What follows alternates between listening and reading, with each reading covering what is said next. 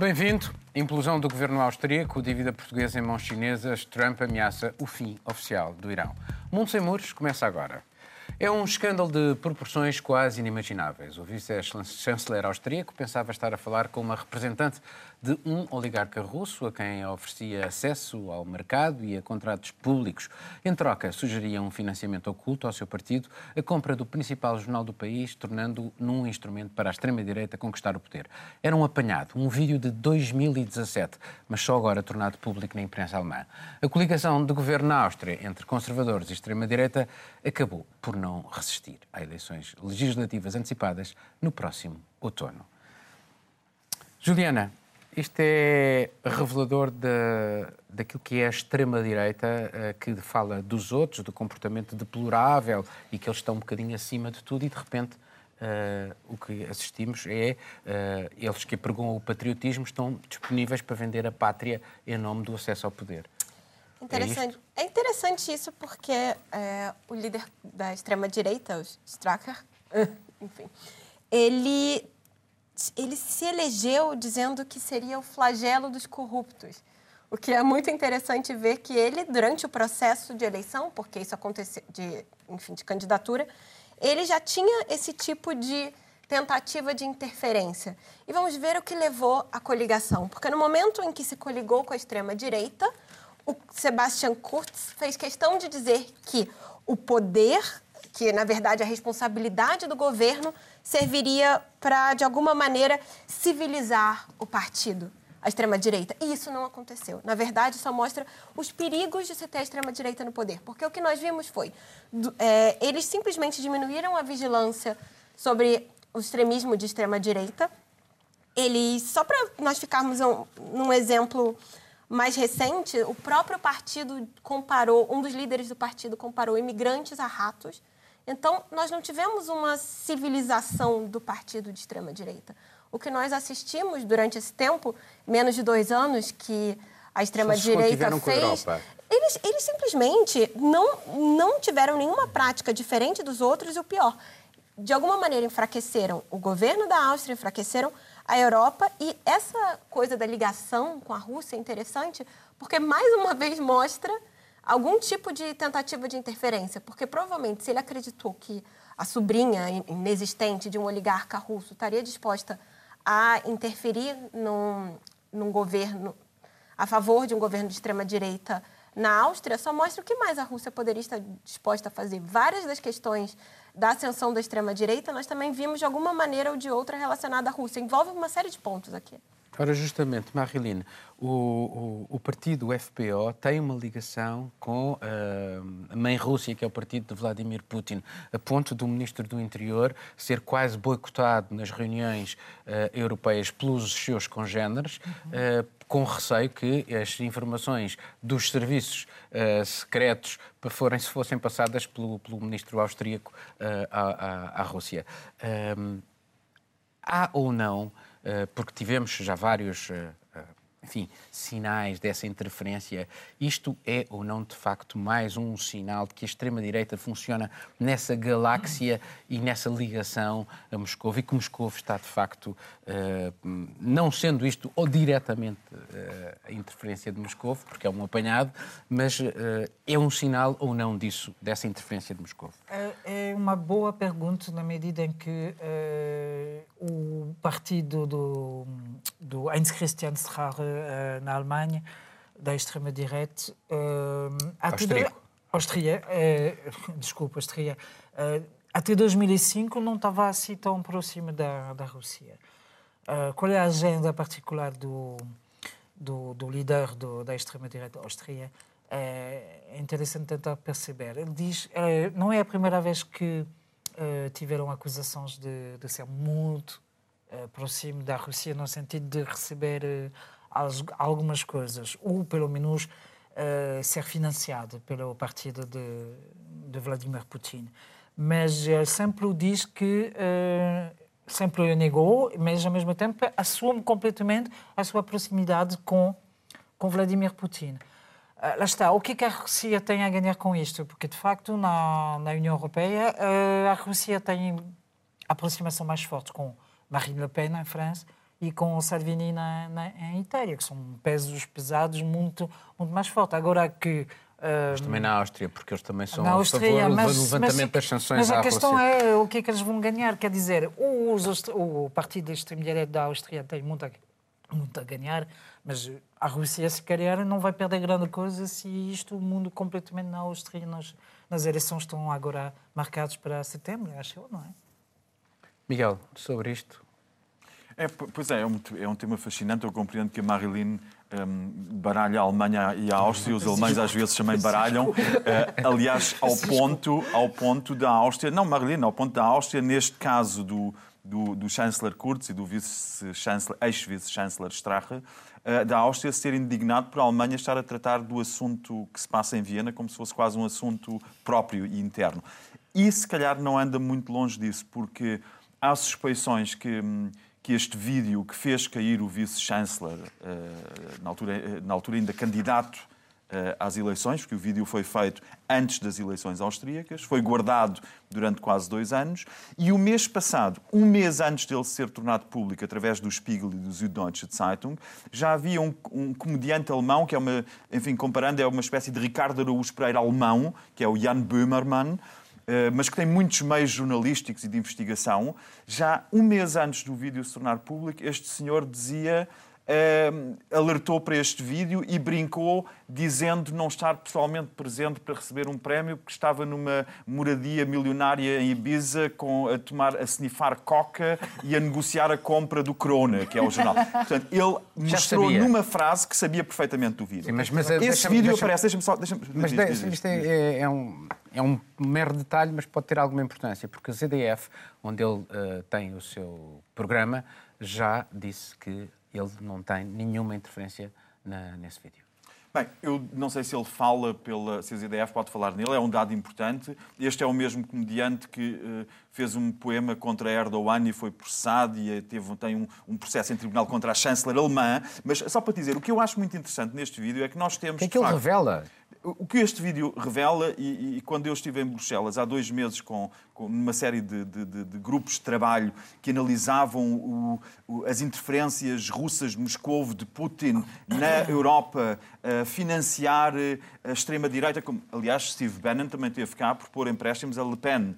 Uh, e apoio, a, a, a, propor fazer consertar empréstimos para, para a extrema-direita. Mas é interessante ver a Rússia de um lado e a América Obviamente, do outro. nós sabemos que temos na, na, União Europeia, neste momento, os Estados Unidos, a Rússia e a China, cada um à sua maneira, a tentar destabilizar ao máximo... Autocratas de todo o mundo univos. Agora, o que é engraçado aqui, para mim, é ver que este Heinz Christian Strache cai numa armadilha, num, numa, numa agente provocadora que não sabe quem fez o vídeo, até agora, até o momento, não sabe quem fez aquele vídeo, seria importante saber.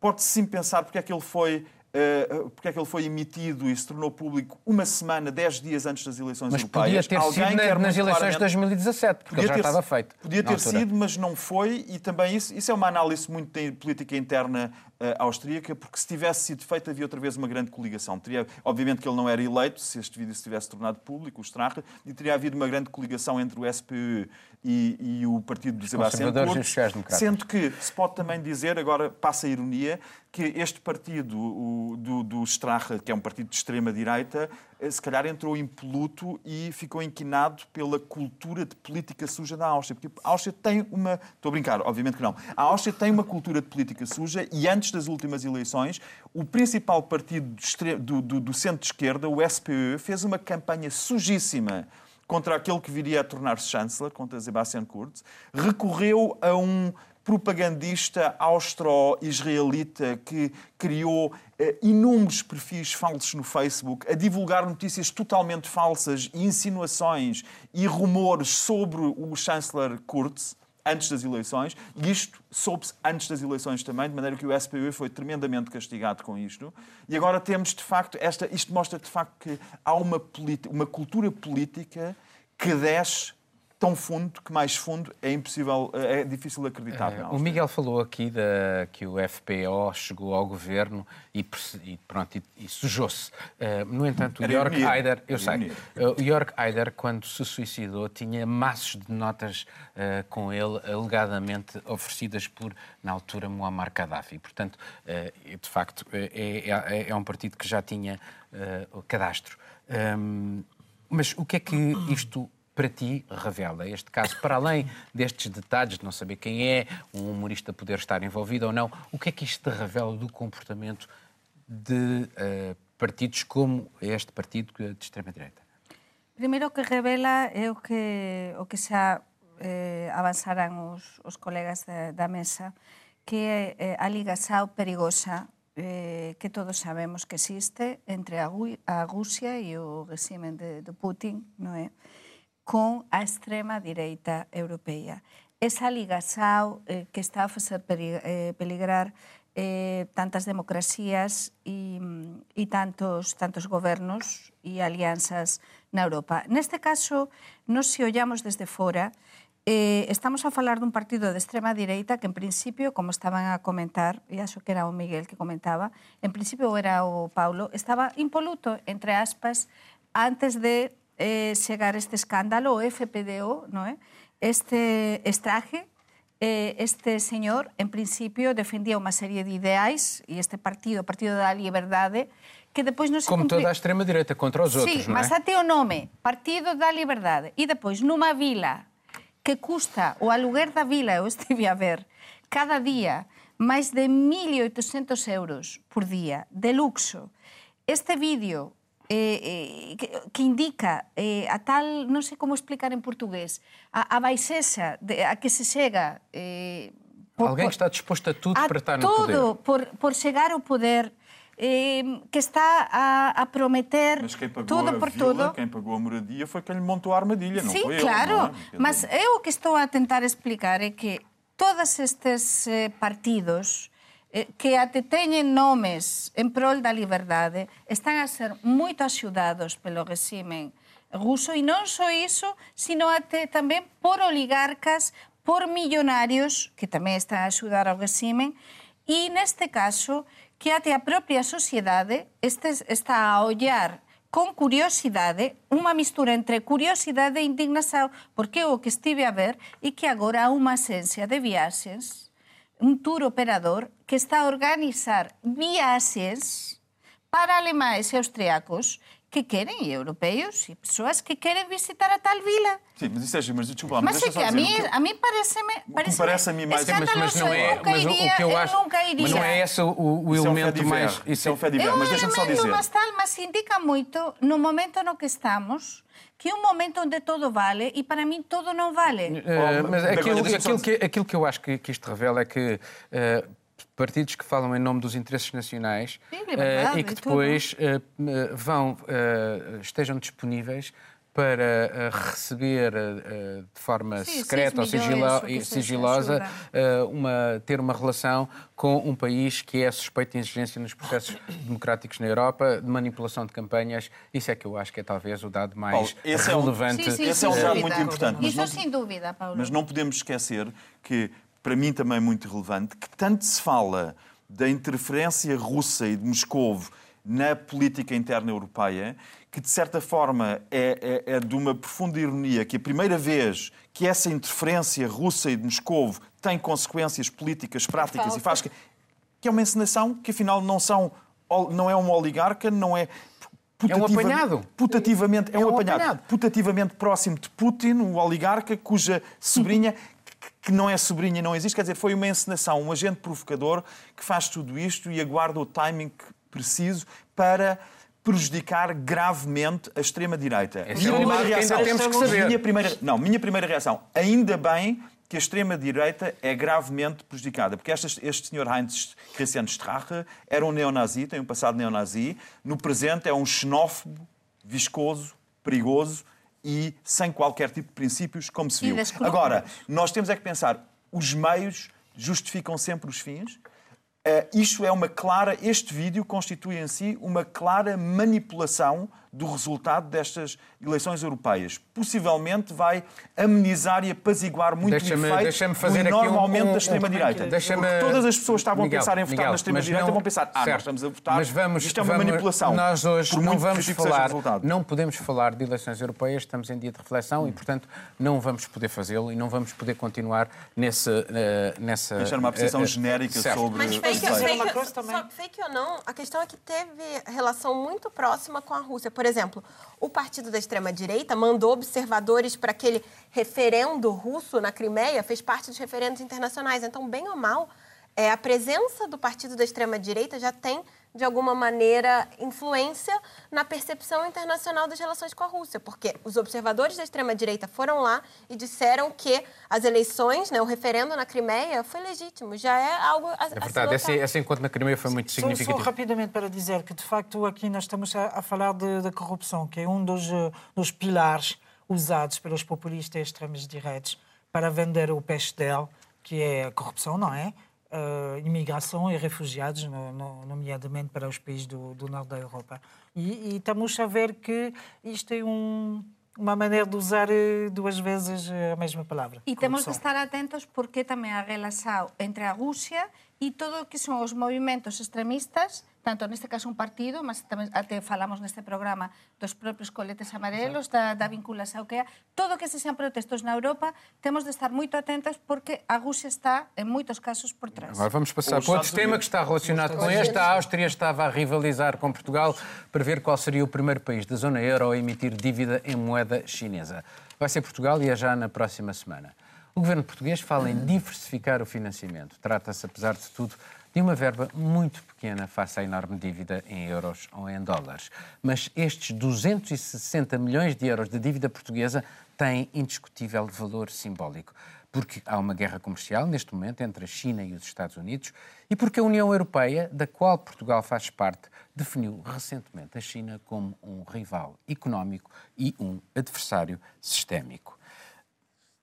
Juliana, porquê é que achas que Portugal resolveu hum, abrir esta, esta hipótese à China hum, e, enfim, e diversificar a economia? Diversificar é, é- é difícil imaginar diversificar num montante quase irrisório.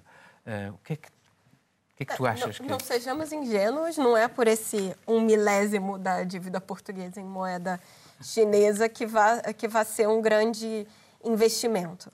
É, é um claro recado. Agora, aonde Portugal quer chegar é, é realmente um desafio, porque nós temos o contexto da guerra comercial, como você bem disse, temos a Comissão Europeia alertando para o potencial da China ser um adversário em questões tecnológicas, uma série de coisas. E aí nós temos Portugal dizendo em alto e bom som que não liga para nada disso e que vai emitir, enfim, as panda bonds. Acho que é interessante ver como a China já tem em Portugal setores estratégicos. A gente pode falar da energia, podemos falar, enfim, dos seguros de saúde, parte da banca.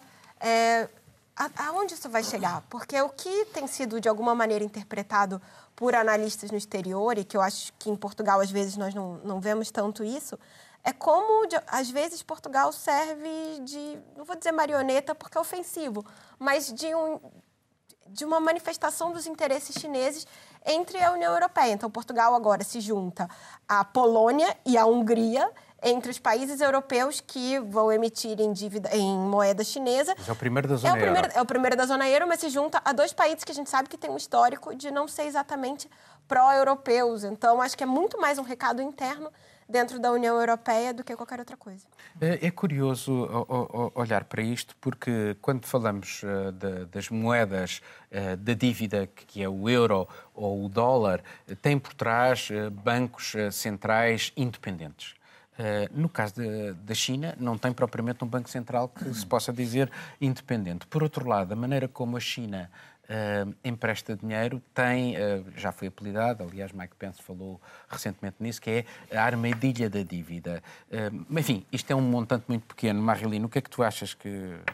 que isto quer dizer, do ponto tendo de vista em conta até, bancos, até, até, até, do, de dizer, até mas... do ponto de vista daquilo que é, tem sido a, a posição, por exemplo, do, do, presidente francês, Emmanuel Macron, relativamente aos interesses chineses na Europa. Não, é de facto, lá ao nível dos bancos e do, do grande dinheiro, vai, isso é muito importante e se calhar é simbólico o que é que o Portugal está a fazer, mas Uh, de resto, há muito tractações bancárias e financeiras atrás e, e, é mesmo muito dinheiro, porque estamos a falar das redes, das um, autoestradas da, da, seda, daqui, da seda uh, que são projetos uh, chineses muito importantes. Justamente, uh, é interessante de ver, porque na mesma semana que estamos a saber que Portugal vai, vai permitir Panda, Panda Ponds, um, o primeiro-ministro e outros governantes portugueses, o primeiro-ministro português e outros membros do governo disseram, apelaram para investimento chinês em Sinas, uh, voltaram a dizer que querem um mundo chinês e não sei o quê. E, ao mesmo tempo, o primeiro-ministro António Costa um, tava, foi à França, segunda, acho que foi segunda, e um, se colocou muito perto do, do Emmanuel Macron, diz que Macron é era referência, sobretudo no nível europeu, que não podemos falar, mas vou dizer na mesma. E uh, é muito interessante de ver que Macron e António Costa não têm nada a ver em relação à China nessa postura, porque o Emmanuel Macron, juntamente com a Angela Merkel e Juncker, uh, foi na primavera, no fim do mês de março, disseram claramente que a União Europeia tinha que encontrar uma maneira de ser muito mais forte, muito unido para obter da China reciprocidade. Dizer, ok, business is business, as usual, mas uh, a, Europa tem que ganhar com isto e tem, sobretudo, de falar a unição de uma voz só. Portanto, acho que António Costa, como tu disseste, na União Europeia está a se pôr de uma forma muito diferente do que um, o eixo, se ainda existe, franco-alemão uh, penso e tenciono fazer na Europa. Paulo, posso acrescentar só unha coisa a isto que está a dizer a Maguilín e é que o Mario Centeno é o presidente do Eurogrupo e como estábamos a dizer, Portugal é o primeiro país da zona euro a emitir eh, dívida en renminbi, que Ese. costoume, eu tive de facer unha crónica para a miña radio e tive de estar a ensayar o nome da moeda, nunca tiña falado da moeda sinesa, mas, por exemplo, até en España, eh, isto preocupou bastante porque non falo da miña opinión só, falo da opinión de, de outros países europeos eh, e de, da opinión pública de outros países. Por qué? Porque estamos a falar de moeda sinesa, estamos a falar do poder eh, sinés na Europa e estamos a falar dun acontecimento que nós como analistas temos de lembrar e é que todo comenzou, cando que comenzou isto? Isto comenzou eh, no fin de 2017, depois da visita do Antonio Costa a Xina, lembremos que o presidente da República esteve há moito pouco na Xina, as semanas. O Xi Jinping teve cá e, e depois tamén teve eh, en França, Exactamente, en todo isto foi cociñado eh, ao longo dos dois últimos anos. Então, Mas, eu oh, ontem... Begonha, deixa-me colocar-te aqui uma questão. Eh, o renminbi eh, é uma moeda que está debaixo de alguma crítica. E a forma como a China tem feito os, os empréstimos, pelo menos em alguns países, como é o caso do Sri Lanka, depois o país não pode, uhum. não pode pagar e eles ficam com o porto mais importante de águas profundas do Sri Lanka. No Tajiquistão ficaram com mais de mil hectares. No Djibouti tem 87% da dívida do Djibouti e, portanto, está o, aquela, aquele sim, pequeno sim. país está completamente na, na, nas mãos da China. Uh, portanto, não é propriamente uma moeda que se possa dizer que tenha uma grande credibilidade. Isto Claro. não ajuda à credibilização da moeda chinesa. No fundo, eh, este pequeno sinal simbólico não é uma, um favor que se faz à mas, China. Mas nós estamos aqui para analisar a situação com certeza. Acho que todos concordamos nisto.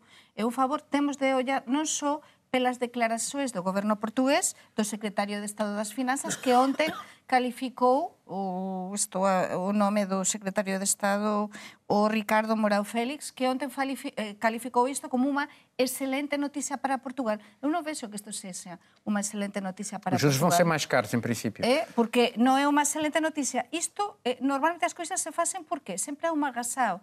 Política para facer isto. Por iso eu tentaba analizar todo isto desde 2017, non é? Desde esta visita.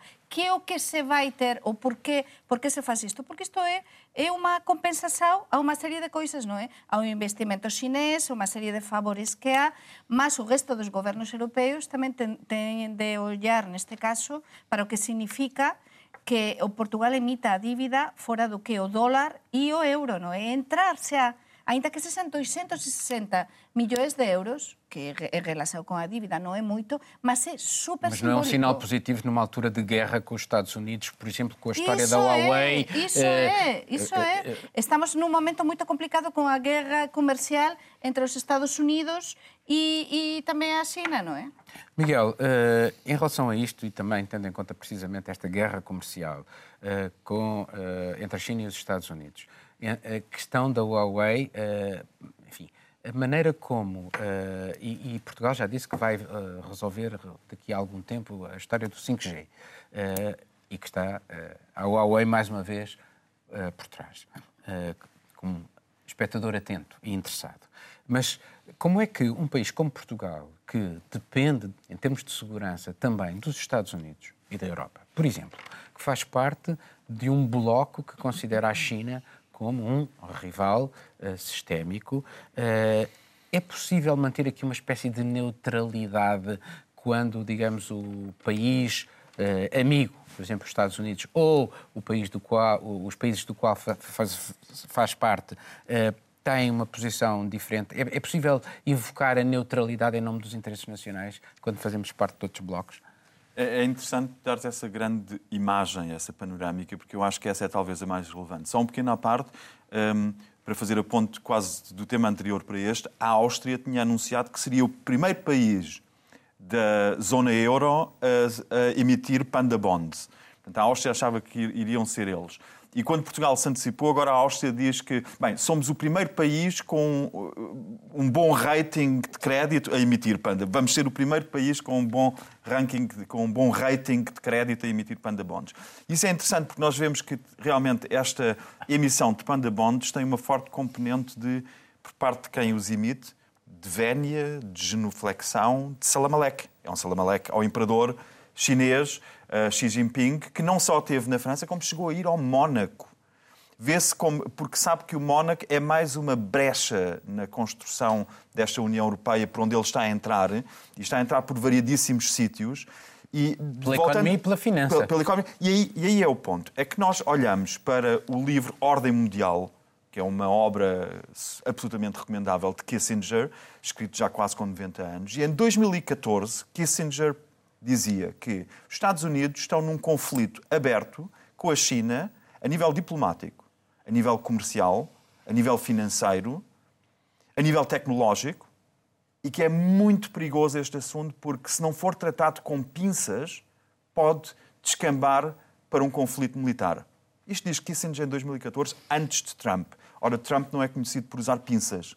E esta política que Trump tem feito em relação à China, que tem sido altamente uh, uh, ofensiva na percepção de Beijing, a forma como ele lidou todo este processo, põe-nos a todos em grande risco. E nesse sentido, deixa-me fazer um pequeno desvio para voltar ao salamalec que Portugal faz à China, claramente, com, este, com a emissão de Panda Bonds.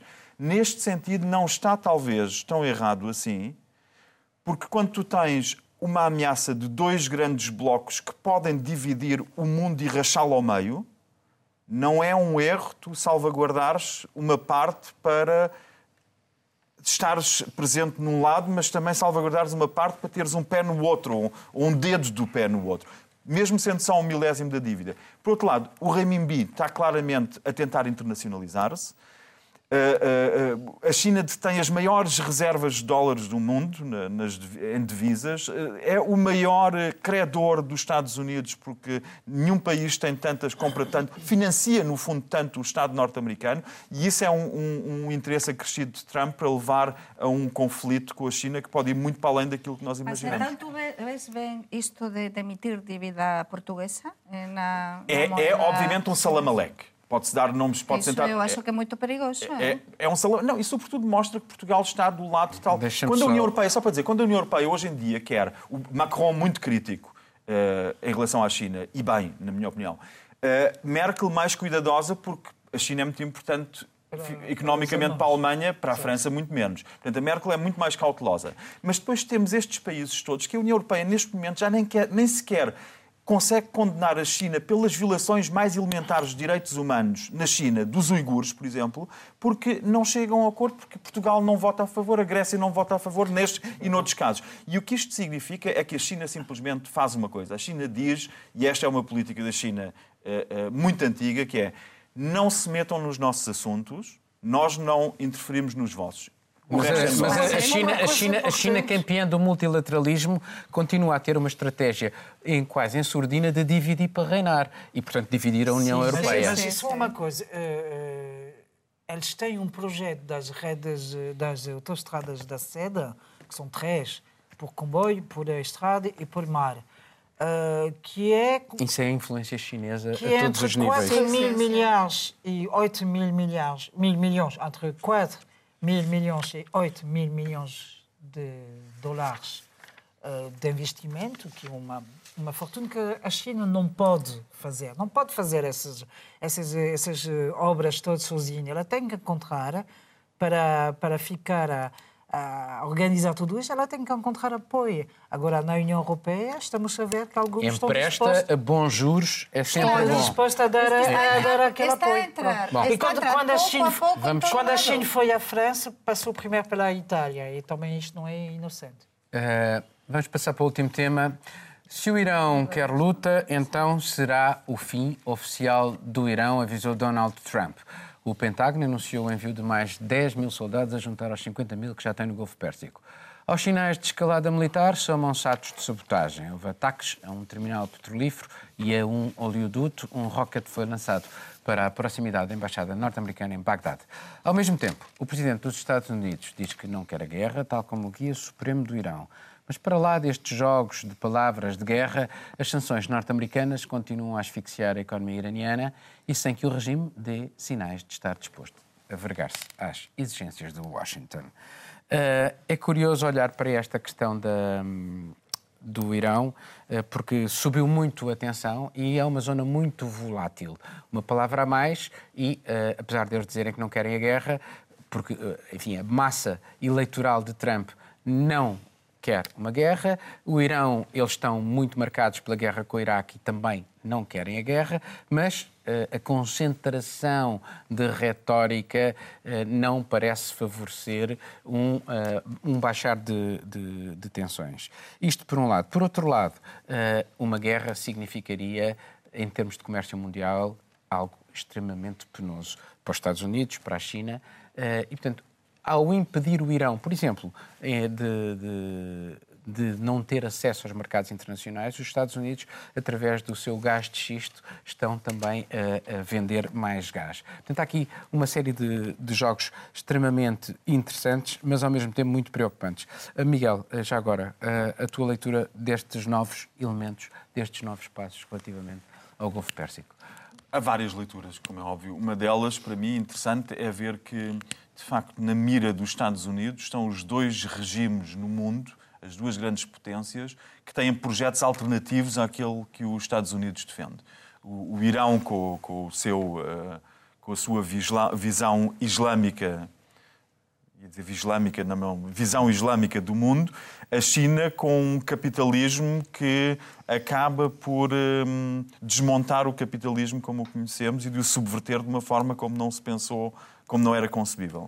a ditadura mostra... do capitalismo. Ditadura. E depois há uma, há uma leitura muito mais estreita, numa banda muito mais estreita, que é dizer Trump está a fazer isto não porque quer uma guerra no Irão neste momento, não está a fazê-lo por isso.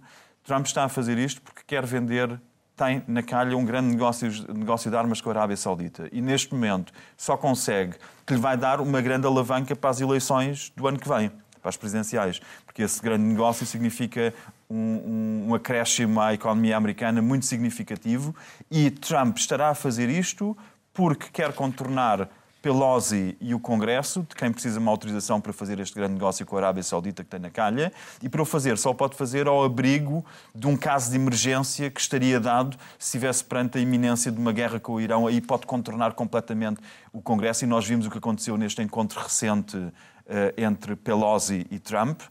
Uh, Trump interrompeu, estava, estava premeditadamente, interrompeu premeditadamente um encontro esta semana, já tinha montado uma, uma conferência de imprensa para dizer que já não queria fazer nada com os democratas, mas quer fazer estes negócios. Portanto, ele tem muito interesse em que haja este caso de emergência eh, no Médio Oriente e com o Irão, tem muito interesse em que haja este caso de emergência para poder fazer uma série, tomar uma série de medidas sem precisar do apoio de Pelosi e dos democratas. Uh, uh, Aliás, só para, só para terminar, Trump disse que isto era a prova dada que ele continua a ser um uh, muito estável gênio. É, assim o, o, Barack Obama, quando faz o acordo com o Irão em 2015, mais os outros países, uh, parecia que queria trazer o Irão para uh, a cena internacional e, portanto, para contrabalançar um bocadinho o peso de Israel, o peso da Arábia Saudita.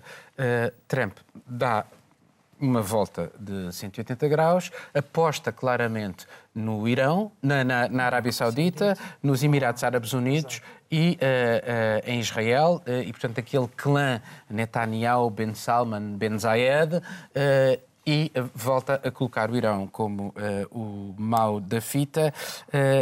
É verdade, é possível que haja de facto aqui uma série de interesses económicos. Ninguém quer a guerra, porque os interesses económicos suplantam uh, uh, esse interesse pela guerra, uh, as opiniões públicas não querem a guerra, afinal, o que é que se pretende aqui? de facto, uma, uma, a capítulo, fazer com que o regime vergue, capitule, novas negociações? Acho que o facto de usar o Bolton, não me lembro do primeiro nome dele, mas o conselheiro do, do Trump, uh, como bad cop, não é? Aquele que, único que está a falar de está a falar de, de, de, guerra e de sanções e ter aquele discurso Sim. muito pesado. John Bolton. É, John, é. Um, acho que acho, acho que a ideia atrás disto é uh, Trump quer uh, acabar com, com o acordo que Obama fez, porque é Obama que fez. Pronto. Ao mesmo tempo, não quer a guerra, diz, oficialmente. Está lá o Bolton para dizer a, o contrário.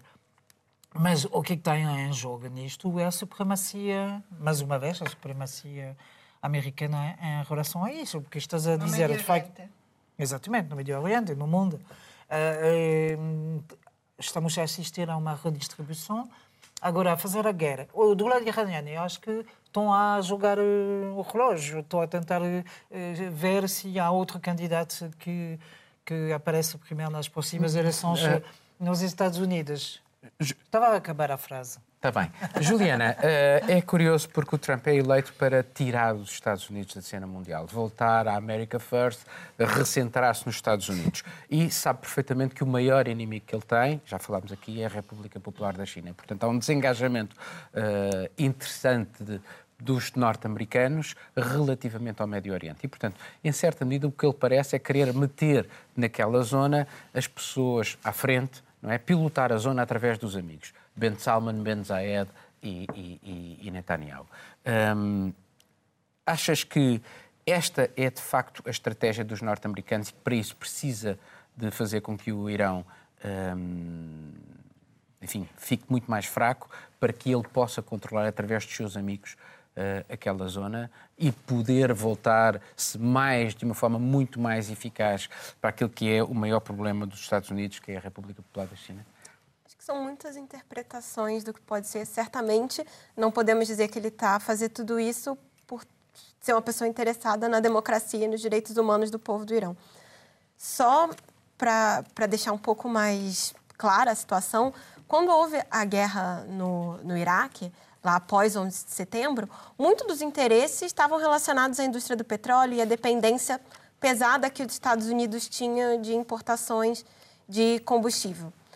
Hoje essa situação é muito diferente. Como você bem disse, o, a questão do fracking né, nos Estados Unidos provocou uma revolução tecnológica. Os Estados Unidos hoje já são autossuficientes, em certa medida conseguem até exportar a sua produção. Desde 2017. Sim, conseguem exportar a sua produção. Então, assim, é um cenário muito diferente. Não dá para dizer que é simplesmente uma razão econômica, como às vezes é simplificado, inclusive em relação à Venezuela.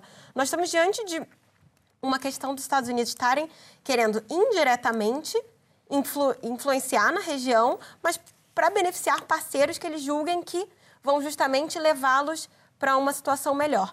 Agora, o Irão sofre sanções pesadas durante muito tempo e conseguiu, eh, o regime não vergou.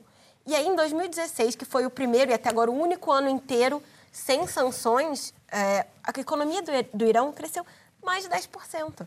Então, assim, dá para ver o impacto que tudo isso tem, e não é para o governo do Irão, que há muito tempo está acostumado a viver com essas sanções, é para a população. É, aí, novamente, a questão das sanções, a quem, a quem isso afeta, a quem beneficia? Nós vemos regimes tirânicos em diversos países que estão há anos sob sanção dos Estados Unidos. Nós temos é, a Coreia do Norte, tem agora a questão da Venezuela. E aí, quem é que sofre, no fim, é a população.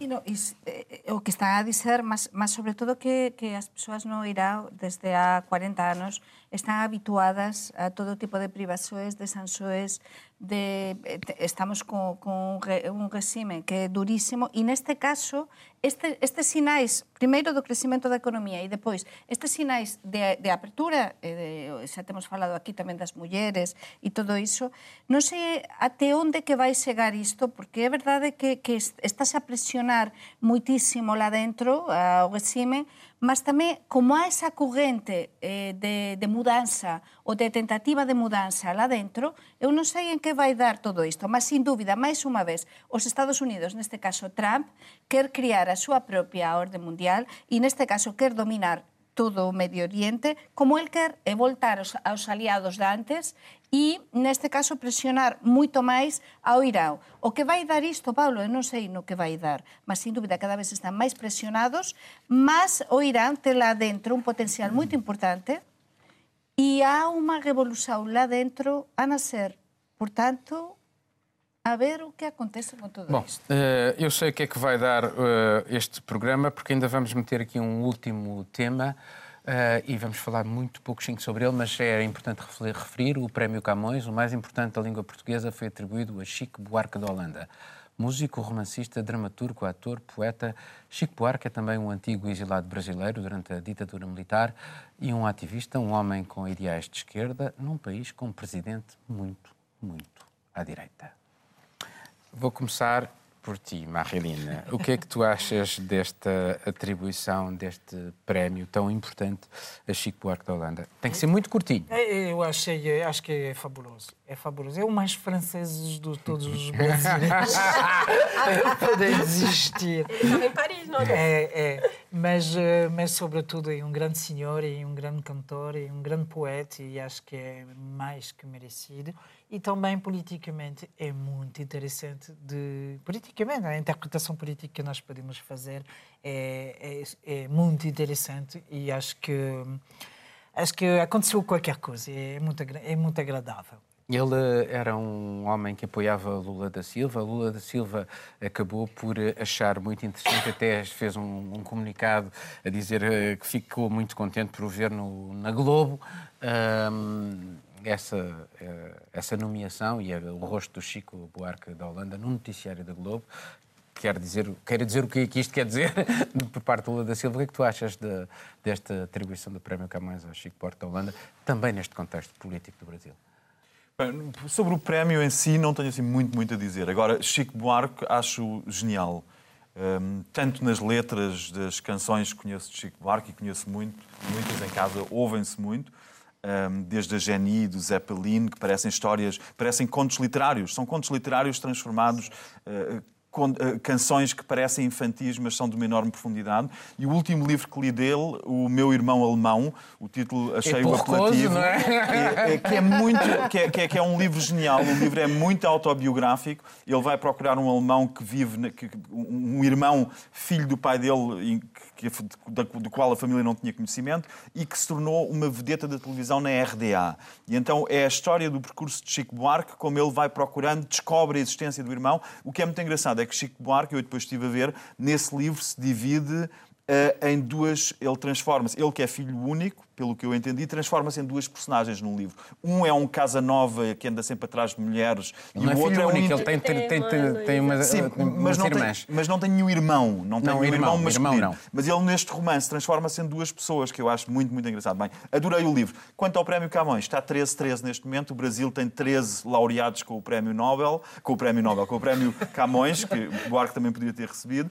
E Portugal tem 13. Só para dizer uma coisa, Laura, Laura, Luandino Vieira, Recebeu o angolano, recusou. E eu adorei ver, há de facto pessoas com uma dimensão enorme, recusou porque disse que era um poeta, um escritor que já não escrevia há muitos anos e por isso recusou 100 mil euros de um prémio, disse que ficasse Mas o com os escritores Luandino mais é novos. de outra cepa. É Para fantástico. é un sinal super positivo. Acho que Portugal, eh, co premio Camões, de, de un sinal moito positivo. Se se tiña eh, premiado o Bob Dylan co Nobel, precisamente un cantor, no caso, un cantor, un poeta, un Non, é escritor, Portugal, neste isto é- caso... isto é un premio, Sí, mas pronto, eu estou a falar desde, eu estou a falar desde Portugal e realmente eu penso que é un sinal fantástico de alguén que, alén de cantor e moito querido en España e en toda América Latina, moito, moito querido, moito coñecido, cunha simboloxía moito importante no timing ideal, porque é un timing para o Brasil tamén moito importante e que tamén con este tipo de premios e recoñecementos tamén nos podemos, con a cultura e con a arte, a arte tamén se pode facer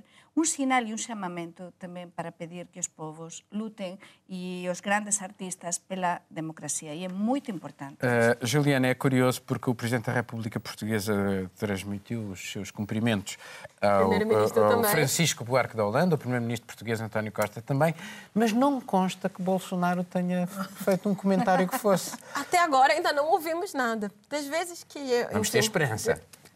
Eu, eu não sou uma pessoa otimista como a vergonha. eu, eu acho interessante porque é, Chico Buarque é uma figura muito querida no exterior e, de fato, eu vi manifestações calorosíssimas em Portugal. Agora, no Brasil, apesar do Chico, enfim, por motivos óbvios, ter uma base enorme de fãs, ele é, um, ele é adorado, mas de uns tempos para cá, com a polarização política, é, a classe artística no Brasil foi, desculpe o termo, é chamado de vagabundo por usar recursos públicos para tentar, de alguma maneira, promover arte. Então, é um momento que tem muita gente no Brasil que não comemorou a vitória do Chico Buarque por uma questão política, por ele ser claramente oposto ao presidente que está no poder, a toda forma antidemocrática que muitas coisas no Brasil aconteceram. E o vencedor brasileiro anterior, é, o último foi um cabo-verdiano, Germano Almeida, mas antes foi um brasileiro, o Raduan Nassar. E ele também é um crítico ferrenho, da, por exemplo, da saída da Dilma Rousseff e causou um embaraço fenomenal. Teve um bate-boca com representantes do o ministro da Cultura anterior, porque ele falou isso na entrega do prêmio. Porque, veja lá, o prêmio é uma joint venture do Ministério da Cultura portuguesa com o do Brasil. Então, assim, você usar uma plataforma, o maior prêmio da língua portuguesa, para falar mal do governo que está premiando você, é uma subversão fantástica. Então, fica a- a reflexão se o Chico vai fazer isso, porque tudo indica que a entrega do prêmio vai ser em Lisboa. Vamos terminar agora nesta ronda habitual. Begonha, o que é que andas a tratar aqui de Portugal? Pois moita, moita coisa entre elas, pandabóns, que, que falamos aquí neste programa, non é? Porque en España interesou moito isto de que Portugal fose o primeiro país da zona euro a emitir eh, a súa dívida na, na moeda sinesa. E tamén estive a ver unha exposición super interesante que eu recomendo, dun artista español nun dos lavadoros, dos poucos lavadoros que hai en Lisboa do século XIX, unha exposición moito xira, moito interesante que muda segundo a luz, que eu recomendo no lavadoro das francesiñas, e tamén, claro, como non podía ser de outro xeito, aínda que non falábamos sobre isto hoxe cá, sobre unha análise sobre como as elexoes europeas eh, previas sondaxes eh, en Portugal. Marilene? Eh, verifiquei, fiz uma pesquisa para, para perceber melhor eu, o que, que era o Panda, Panda Bonds e, e o que, que apareceu e, e Brigitte Macron, porque ela deu um nome a um panda. Pronto, eh, não sei se a França vai se interessar mais nos panda, panda bonds no futuro, mas eh, no momento é só um bichinho que não, não, sobre, não é sobre isso que eu trabalhei, trabalhei sobre a União Europeia e, ahm, e falei muito do, do que, que acontece em Portugal em relação à União Europeia. Não sei porquê, acho que há uma eleição em breve. Estamos em dia de reflexão. Ah, Eu trabalhei sobre Juliana. aquele assunto que não pode ser nomeado também. o Voldemort. É isso, é mesmo. o Voldemort. Sim, fiz um trabalho sobre turismo em Ponte da Barca, fui conhecer o, vi- o Vinhão, enfim, algo interessante, e um trabalho um pouco mais reflexivo sobre xenofobia contra, enfim, série de estrangeiros aqui, principalmente brasileiros. Miguel? Eu, quando o tema Panda Bonds entrou para o nosso programa, aproveitei hum, por tua iniciativa, achei muito pertinente, propus ao um dos jornais com os quais trabalho na Alemanha, ao Freitag, e estou a fazer um trabalho sobre isso, também numa panorâmica mais alargada dos investimentos uh, em Portugal, dos investimentos chineses em Portugal. Obrigado a todos e assim terminamos este programa. Voltamos dentro de uma semana na RTP, RDP Internacional, também na RTP3 e pode ainda ouvir Mundo Sem Muros em podcast. Tenham uma boa semana.